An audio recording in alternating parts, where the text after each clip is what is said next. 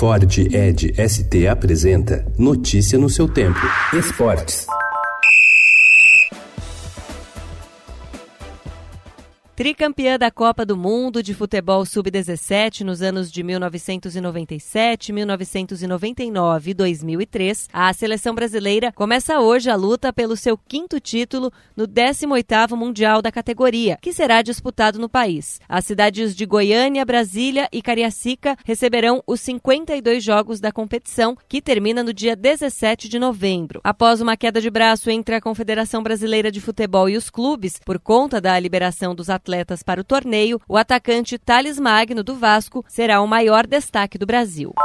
Já na seleção principal, sem Neymar e sem jogadores que atuam no futebol brasileiro, Tite convocou ontem 23 atletas para os amistosos da seleção brasileira em novembro. A equipe vai enfrentar a Argentina em Riad, na Arábia Saudita, no dia 15, e a Coreia do Sul em Abu Dhabi, nos Emirados Árabes, quatro dias depois. Ele incluiu na lista vários novatos, como o atacante Rodrigo, o lateral Emerson e o meio-campista Douglas Luiz.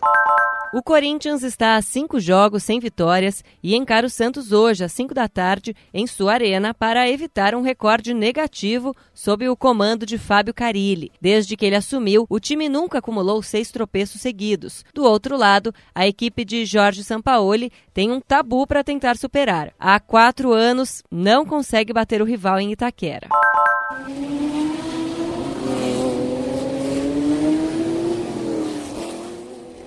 Bastian Vettel mostrou ontem que a Ferrari tem condições de atrapalhar os planos de Lewis Hamilton, que pode ser campeão antecipado da temporada de Fórmula 1 no GP do México. O alemão foi o mais rápido dos treinos livres, desbancando o inglês no primeiro treino do dia no Autódromo Hermanos Rodrigues. Às três horas será realizado o treino que vai definir o grid de largada. Amanhã, o início da corrida está programado para as quatro e dez da tarde, com transmissão pelo canal Sport TV 2. O judô brasileiro subiu ao pódio ontem no Grand Slam de Abu Dhabi, no segundo dia da competição. Kathleen Quadros assegurou o bronze na categoria até 63 quilos, o primeiro do país na disputa, ao vencer a mexicana Prisca Awit Alcaraz, repetindo o resultado alcançado na edição de 2016. Notícia no seu tempo. É um oferecimento de Ford Edge ST, o SUV que coloca performance na sua rotina até na hora de você se informar.